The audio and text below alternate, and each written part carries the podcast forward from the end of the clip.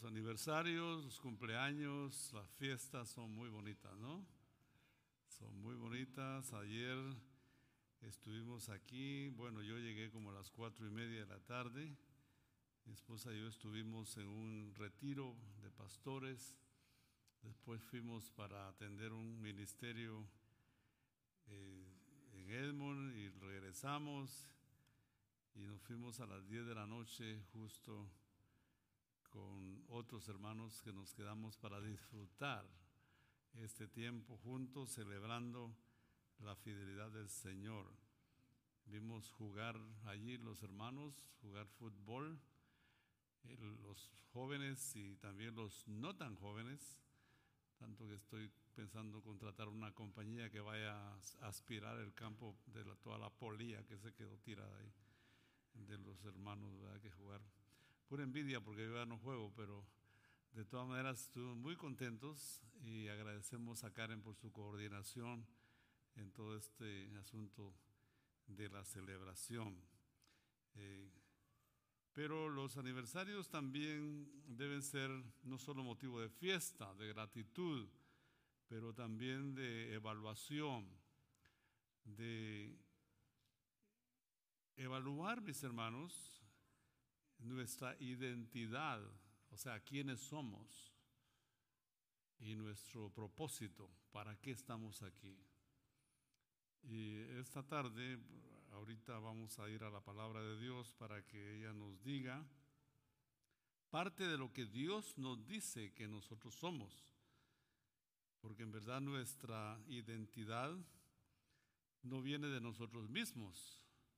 Nuestra identidad no viene de lo que otros digan de nosotros, no viene de la cultura que diga quiénes somos nosotros, nuestra identidad como personas y como iglesia viene de arriba, viene de Dios. Dios dice quiénes somos y eso es lo que debemos creer.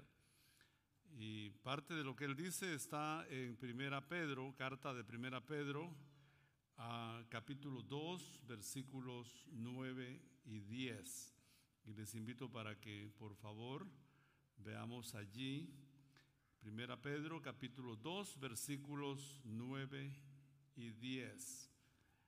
Hay muchos más textos que definen y completan la identidad, pero es imposible en pocos minutos tratarlos todos. Así que vamos a tratar estos dos versículos nada más que son un resumen abreviado de lo que Dios dice que río de agua viva es, nuestra identidad, para que así este, sepamos quiénes somos y para qué estamos aquí. Dice el apóstol Pedro en su capítulo 2, versículos 9 y 10, mas vosotros sois linaje escogido real sacerdocio, nación santa, pueblo adquirido por Dios, para que anunciéis las virtudes de aquel que os llamó de las tinieblas a su luz admirable. Y el versículo 10 dice, vosotros que en otro tiempo no erais pueblo, pero que ahora sois pueblo de Dios que en otro tiempo no habíais alcanzado misericordia, pero ahora habéis alcanzado misericordia. Esto es lo que dice el, versículo 9 y 10. Eh, nos haría bien que entendamos, hermanos, que esta carta fue escrita a destinatarios judíos cristianos que estaban siendo perseguidos por causa de su fe en Cristo Jesús. Ellos padecían sufrimiento por causa de su fe.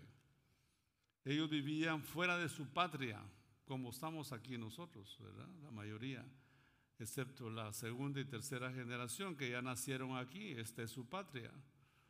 Y de hecho también los que estamos aquí la reconocemos como nuestra segunda patria.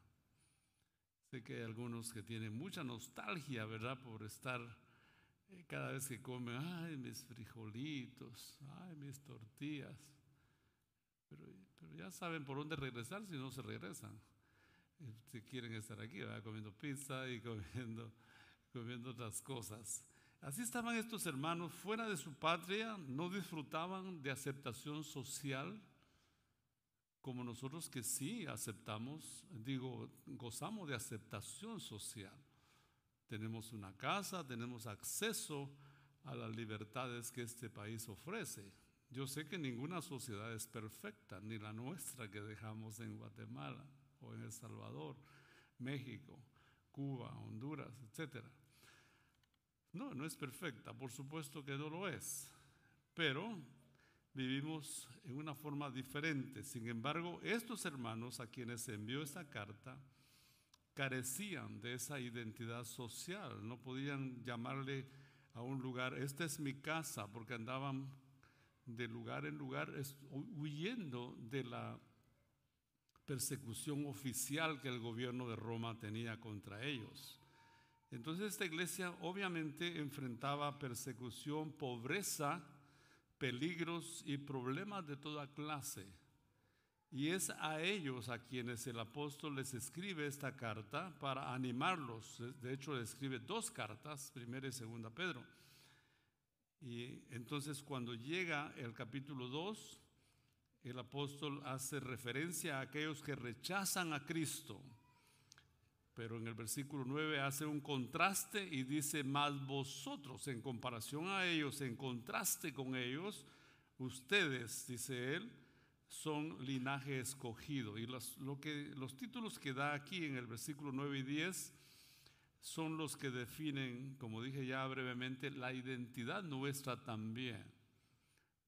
El versículo habla de linaje escogido, o sea, familia de Dios.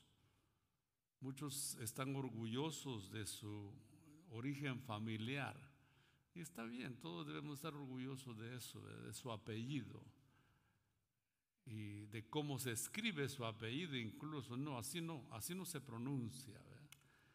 Eh, cuando yo oigo que me hablan personas que no hablan español y que mencionan mi nombre y me llaman César, es como un rocío ¿eh? a mi corazón, que siempre me dicen, César, César.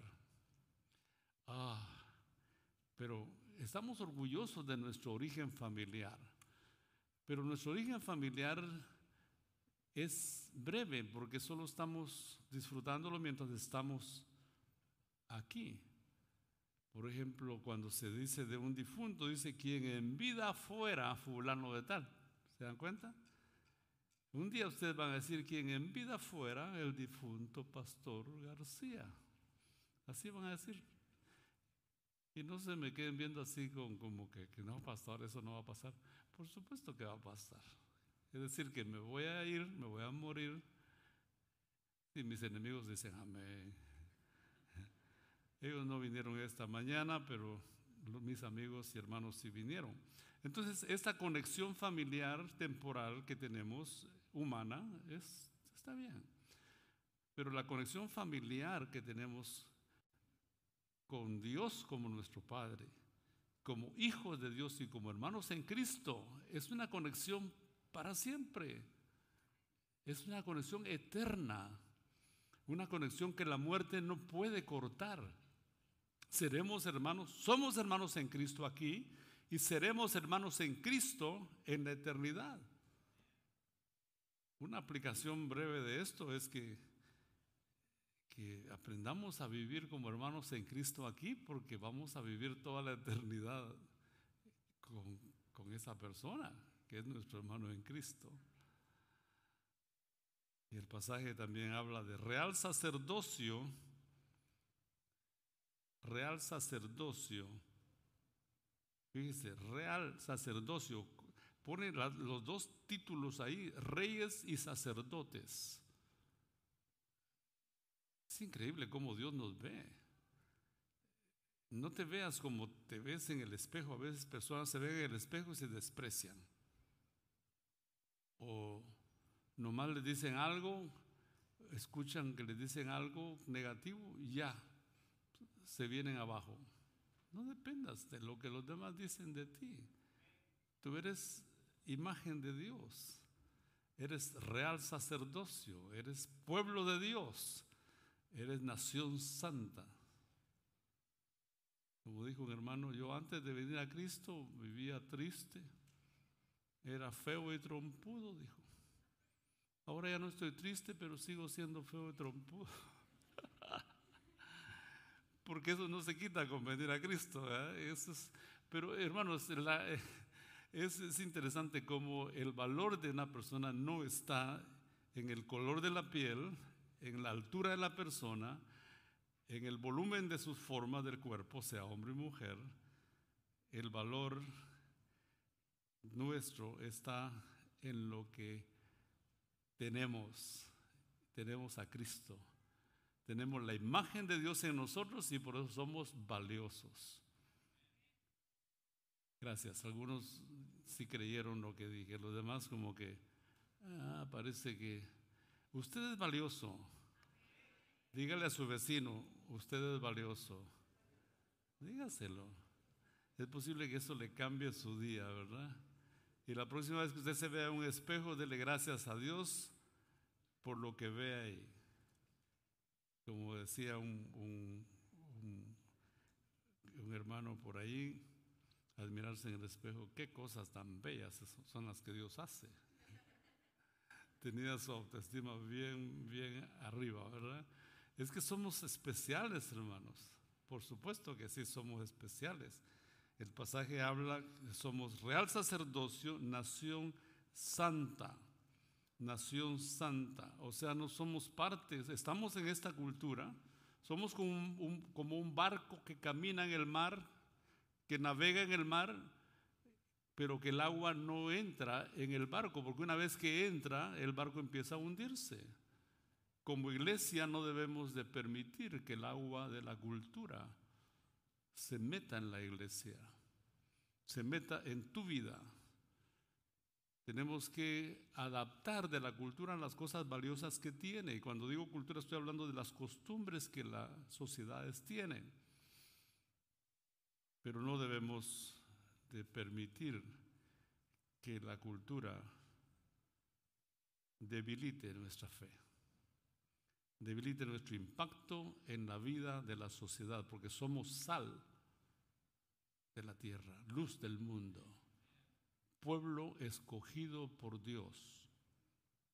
De hecho, la iglesia como iglesia y tú como cristiano eres contracultura. Así, no, no, no, te, no te preocupes de ser políticamente correcto con todo el mundo. No, por supuesto que no. No. Si quieres ser políticamente correcto,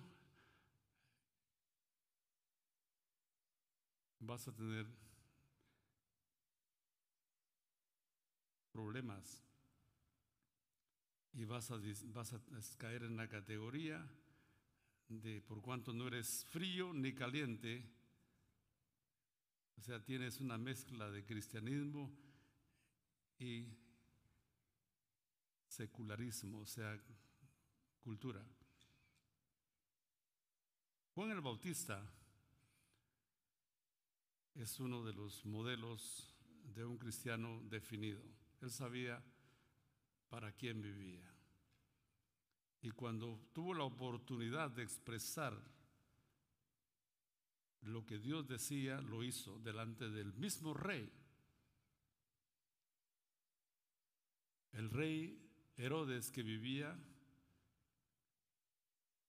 con su ex cuñada, con la mujer de su hermano. Y Juan el Bautista levantó su voz y le dijo, no te conviene vivir con tu cuñada, al rey. Y el rey lo puso en prisión. Por la presión popular, Herodes no podía matar a silenciar a Juan el Bautista. Pero llegó un día que hubo una fiesta y la hija de Herodías, la, voy a decir no la esposa, pero la amante del rey, vino y bailó, hizo una danza de esas danzas. Y el rey no sé en qué momento estaba, si en su tercera edad o qué sé yo, muy halagado de ver esta muchachona ahí bailando, todo embriagado de sus hormonas revoloteando en su cabeza, divagado con la concupiscencia de sus ojos. Mira a la muchacha, le dice, pídeme lo que quieras delante de los demás oficiales y reyes que llegaron para la fiesta. Pídeme lo que quieras que yo te lo daré. Y esas muchachas que no son nada tontas, no le contestó el rey, ah, dame una tarjeta de, del mall para ir a comprar 500 dólares de, de compra. O dame una tarjeta de Starbucks. O dame una tarjeta de gasolina para mi carro. No de esas muchachas que se mete a hablar con su mamá y le dice, hey, mi tío me acaba de ofrecer esto y esto, me acaba de hacer una oferta, ¿qué le pido? Y la mamá le dijo, pídele la cabeza de Juan el Bautista para silenciar a Juan el Bautista, porque Juan el Bautista era un testigo incómodo, un testigo contracultural Y entonces el rey dice que se entristeció porque realmente no lo quería matar, pero por la palabra que había dado, le dijo al verdugo, córtale la cabeza a Juan, pusieron la cabeza encima de una bandeja y se la dieron para cumplir la palabra del rey. Así terminó su testimonio Juan el Bautista. ¿Tragedia? No. No es tragedia cuando das tu vida por una causa como la que Juan lo hizo. Puedes perder tus amigos, mi hermano, en el trabajo por decir cosas que son contracultura, en temas tan controvertidos de hoy como la identidad de género, la ideología de género, aborto, feminismo, etcétera. Pero hermano, si te quedas callado, estás fallando a tu misión, a tu función. Tienes que decirlo con educación, pero con firmeza. Esto no es lícito hacer. Esto no conviene. No seas de los que van a, trabajar con los, arrastrando los pies y haces lo mínimo y llegas tarde y te sorprenden y te llama la atención y te ponen warning y te ponen en provecho. Que seas de aquellos que cuando se va del trabajo, tus jefes, tus compañeros de trabajo te extrañen. Ah, cómo extrañamos a fulano de tal. No solo por la manera que trabaja, sino por la manera en que expresa su fe. La fe es para compartirla, mis hermanos. La fe es para ponerla en alto. Y la fe tiene una implicación ética en la vida de la sociedad. La fe tiene una implicación ética en la vida de la sociedad.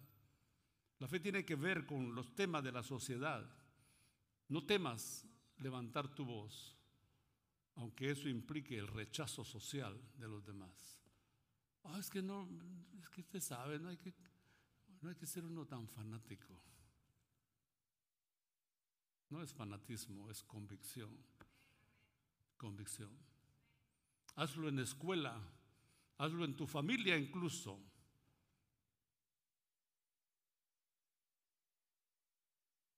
Llegué a, tocar la puerta de unos muchachos que no conocía mucho, pero había uno ahí que sí me conocía. Toqué la puerta y al abrirla, ya les conté, los encuentro en la mesa con sus botanas. Los mexicanos saben de qué estoy hablando, las boquitas y sus cervezas. Ay, toma, pásele, pásele. Y la impresión de luz y tinieblas de inmediato es una confrontación. Y pasé, porque la luz en las tinieblas resplandece. Y ahí tenían a la Virgencita de Guadalupe en la esquina con sus manitas. Y ellos dándose la grande. Y me dicen, ¿qué le servimos? Porque sabemos que usted no toma. ¿Qué le servimos? Y le digo, ¿saben por qué no tomo? Ah, porque le hace mal, pastor. No, no me hace mal. No tomo porque tengo algo mejor. No necesito tomar para sentirme feliz. No necesito tomar para sentir el gozo de la vida. Y de eso vengo a compartirles. Siéntese. Ya sabe que cuando ya la cerveza se sube y se ponen así todos bien amables. Pero yo no soy el mejor ejemplo de ser testigo en una sociedad tan hostil como la que estamos viviendo. No soy el mejor ejemplo. Hay ejemplos. Ustedes que viven diariamente esa realidad con cristianos, digo, con compañeros en sus trabajos, en la escuela, en la universidad. De hecho, algunos de ustedes están en la universidad y tienen ese choque también, choque ideológico en el que tus profesores chocan abiertamente y desafían abiertamente los valores de la fe cristiana. Y te pueden poner como anticuado, como, como un extraterrestre incluso, porque estás levantando en alto los valores del cristianismo. Pero hazlo, mi hermano. ¿Por qué? Porque tú eres pueblo de Dios, linaje escogido, real sacerdocio, pueblo adquirido por Dios. Ahí está la identidad. Ahora está el propósito por el cual sigue ahí, para que anunciéis las virtudes de aquel que os llamó de las tinieblas a su luz admirable. Mi esposa me contaba que en su en la conferencia que tuvieron para mujeres, la hermana les compartió acerca de cuando Jesús se bautizó y Dios validó la identidad de Jesús. Cuando se bautizó, dice la palabra de Dios en, Juan capítulo, perdón, Mateo capítulo 3, dice que una voz del cielo dijo, este es mi hijo amado. ¿Ven ahí la identidad? Este no es, no es un predicador fanático que anda alterando el orden social. No, este es, este es mi hijo amado, dice Dios. Esta es la identidad de Cristo. Cristo sabía por, por conciencia propia de que Él era el Hijo de Dios, pero una voz del cielo valida delante de Juan, el que vas a bautizar es nada menos que mi Hijo amado, en quien tengo complacencia. Capítulo 3 de Mateo. Pero inmediatamente el siguiente versículo dice que viene Satanás a desafiar esa identidad de Cristo. Y le dice, si eres hijo de Dios, ¿se da cuenta? Versículo 3, versículo 6 del capítulo 4. Si eres hijo de Dios, haz que estas piedras se hagan pan. Si eres hijo de Dios, tal y tal cosa. Si eres hijo de Dios, esto y aquello. Las personas vendrán a desafiar tu identidad como cristiano pero mantenga en alto, mantén bien claro la conciencia de quién eres, mi hermano. En tu familia, en la escuela, en la universidad, en el vecindario, en el trabajo. Nuestra identidad debe alumbrar, porque dice el pasaje aquí, para que anuncies las virtudes. Esa identidad nos sirve de base para anunciar las virtudes del que nos llamó de las tinieblas a su luz admirable. Ahora, ¿dónde podemos anunciar esas virtudes de Dios? Donde quiera, donde quiera. Podemos anunciar las virtudes de Dios.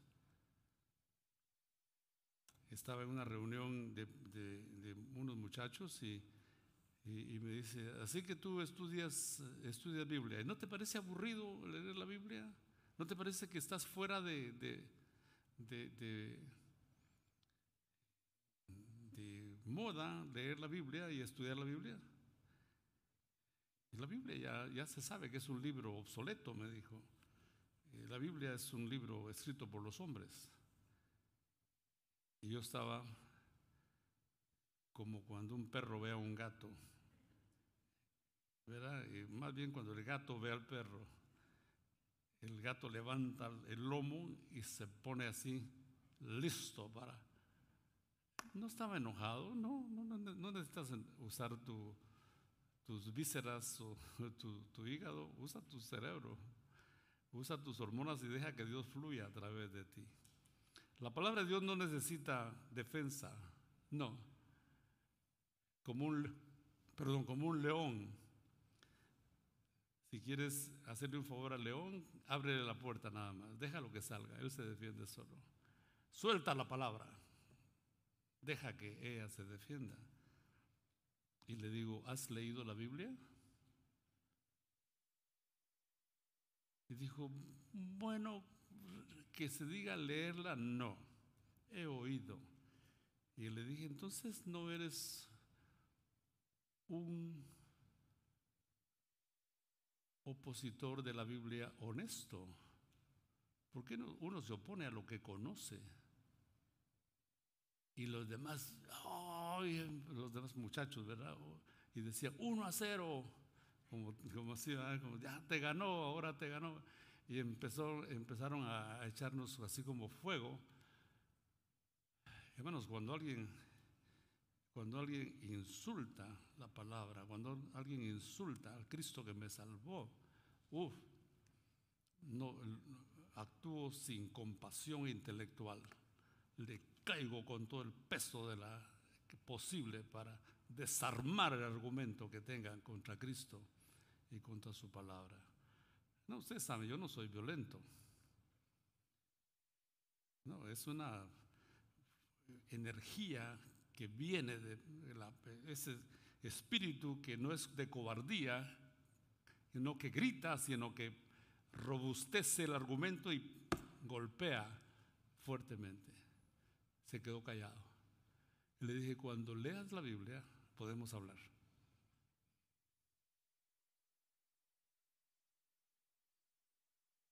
¿Están aquí todavía, hermanos? Es aniversario, así que no se me vayan a ir.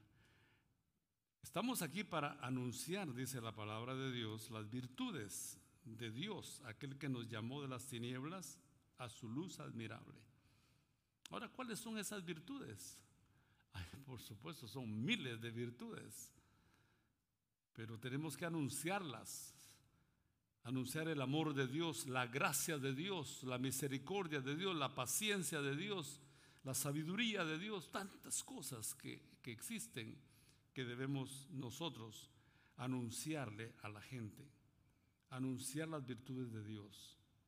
Ahora, es interesante, y con esto voy a ir terminando, que nuestras palabras deben ser respaldadas con nuestra conducta.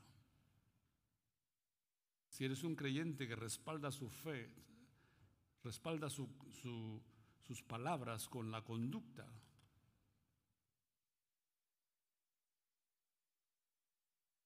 te van a oír. Si no, si no eres de esa clase de creyentes, se van, a, te van a, se van a burlar de ti. ¿Y tú quién eres que me hablas de eso? Como estando en un examen en la universidad, en esos tiempos que se hacían los exámenes en puro papel. Bueno, ustedes nomás me ven ya saben que soy del siglo pasado. Pero estoy más actualizado que muchos de ustedes.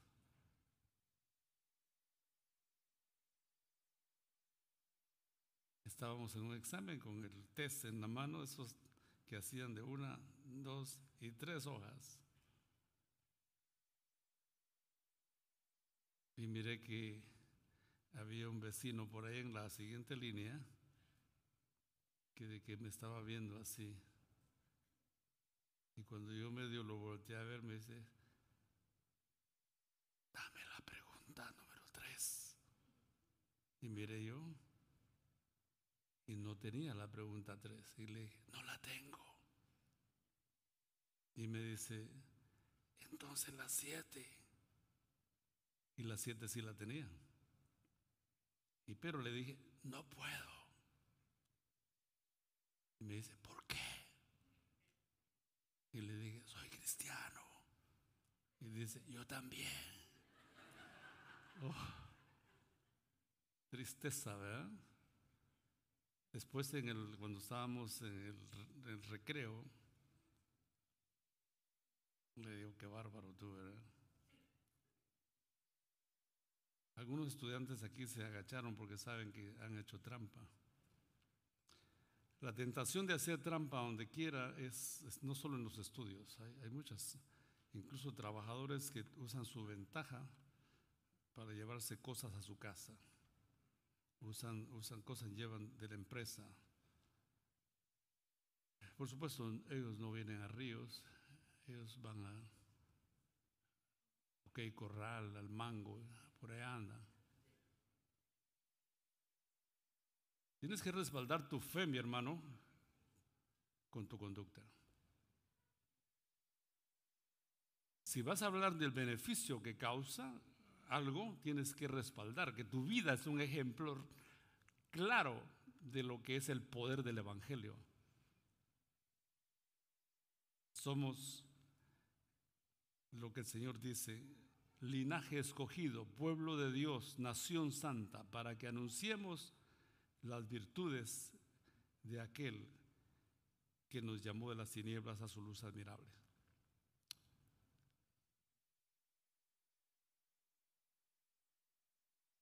Ríos de Agua Viva tiene una misión que cumplir. Cumplámosla.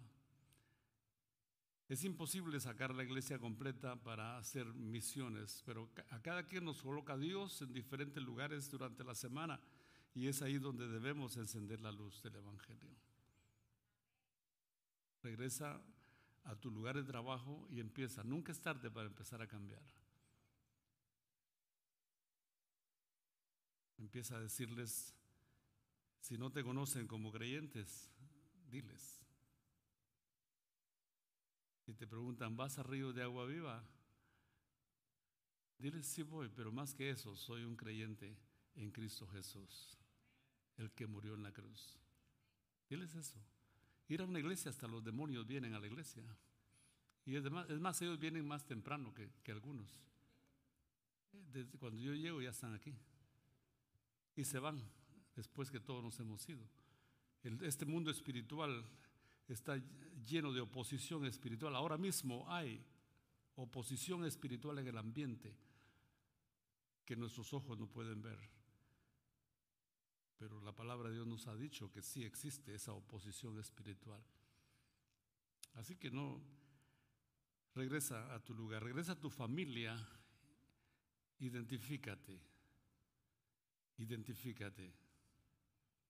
La reina de Inglaterra una vez hace poco quiso ir a, una, unas aldeas para ver de primera mano cuáles eran las necesidades que tenían los, los mm, que vivían en esas aldeas. Y le dijo a sus guardaespaldas, ustedes háganse como que son campesinos y yo me voy a vestir también de campesina. Y ahí se empezó a caminar por un camino sin, de tierra en medio de los sembrados que habían en ambos lados. Y en eso venía un tractor y la reina venía caminando. Y el hombre pasa a su lado y le dice, hágase un lado, vieja. Y entonces un guardaespaldas cuando pasó, es la reina de Inglaterra, le dijo. Y el campesino que iba en su tractor dice, pues que se vista como reina. ¿Captaron lo que dije? Lo voy a repetir. No, yo sé que ustedes ya lo entendieron. La idea es que, que una persona que no se identifica como cristiana por su manera de vivir es un insulto al Evangelio y es un riesgo hablar. Cuando abres tu boca te expones a que te insulten, a que te desprecien en su corazón. ¿Este qué está hablando este? Este está peor que nosotros. Porque finge, va a la iglesia y está igual. No hay cambio en él, no hay cambio en ella. De esa manera desacreditas el Evangelio y si no cambias te vas a ir al infierno y lo digo con todo mi corazón, con todo mi amor.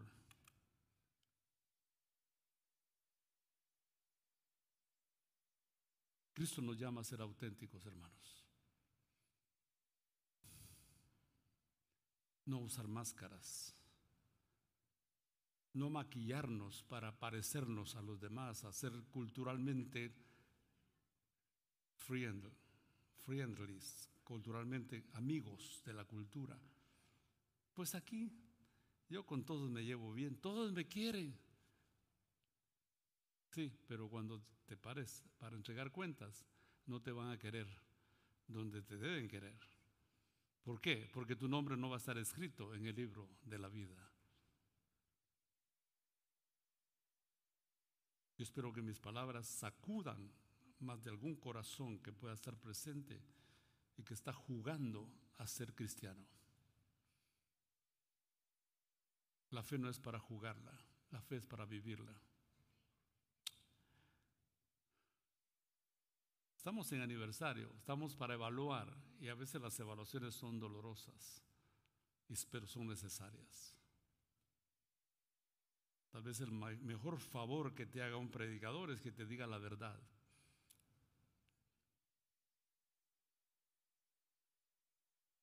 Y no que te ponga anestesia. Déjenme poner un poquito de anestesia, hermano, para que no sienta, porque usted sabe cuánto lo quiero yo.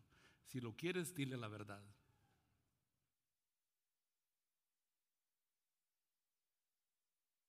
Termino aquí diciendo que Oklahoma, en Estados Unidos como Oklahoma, hay 74% de personas que dicen que son cristianas, 74%. Mientras que en Guatemala hay 43 que dicen que son cristianos.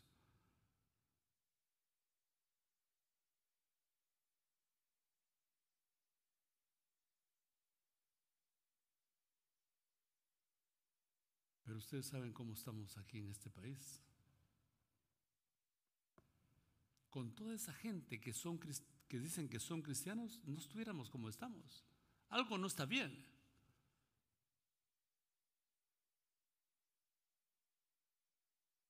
El lunes de esta semana, un oficial de policía fue asesinado aquí en Oklahoma. Gracias a Dios capturaron al homicida y está en prisión. Cuando a mí me preguntan, yo valoro la vida del homicida y del oficial, pero me preguntan, ¿quién debió morir? El homicida. El homicida. Sé que tiene madre, sé que tiene posiblemente esposa, hijos, pero la Biblia es clara cuando dice, cuando dice que todo lo que el hombre siembra, eso cosecha. El oficial merecía vivir. Es nuestro servidor. Romanos 13. Es servidor de Dios para nuestro bien. Así están las cosas en la ciudad, en nuestra sociedad. Yo llegué aquí en el año 85. Habían más vacas y caballos que que hispanos. Todavía es el estado de los caballos y las vacas. Y he sido testigo cómo la sociedad ha venido cambiando y cambiando y cambiando y desafortunadamente para peor.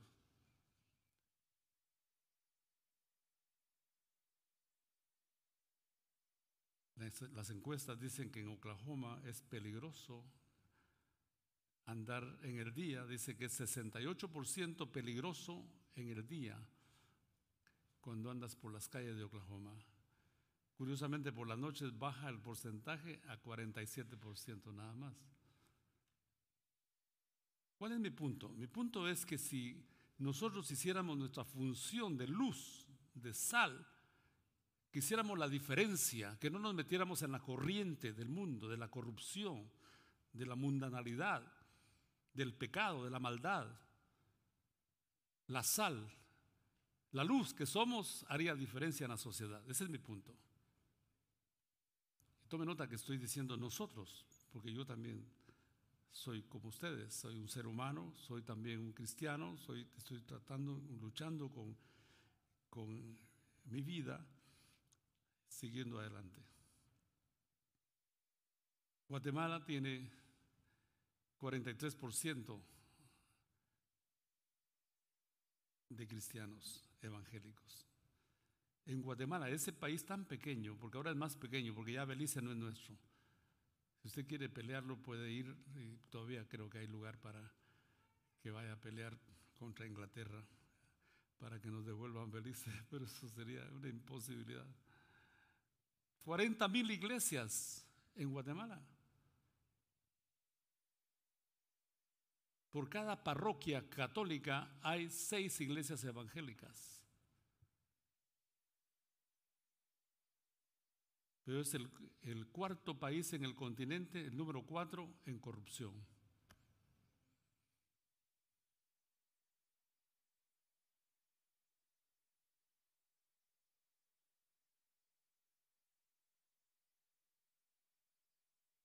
Un creyente va en su carro, su Biblia la tiene ahí porque viene del culto, como dicen allá. Lo para un policía. El policía le dice, jefe, usted venía a excesiva velocidad. Y el, cristiano lleno del, del espíritu, saber qué espíritu. Espíritu tanto tal vez. Le dice, pero podemos arreglarlo de otra manera. El mismo creyente corrompiendo a la autoridad ya de por sí son corruptos. Estoy hablando de Guatemala, así que los demás países tranquilos, ahí no existe nada de eso. Ellos son muy santos. Siempre he tenido esa carga en mi corazón de mi país, un dolor en mi corazón de, de, ver la gran contradicción, creyentes, cantidades, gentes en la iglesia levantando sus manos, alabando al Señor, etcétera, etcétera, pero cuando salen, muchos de ellos no viven su fe. No son real sacerdocio, no son nación santa, no es un pueblo escogido para anunciar las buenas nuevas, sino para apagar las buenas nuevas. Y eso sí es trágico, mis hermanos.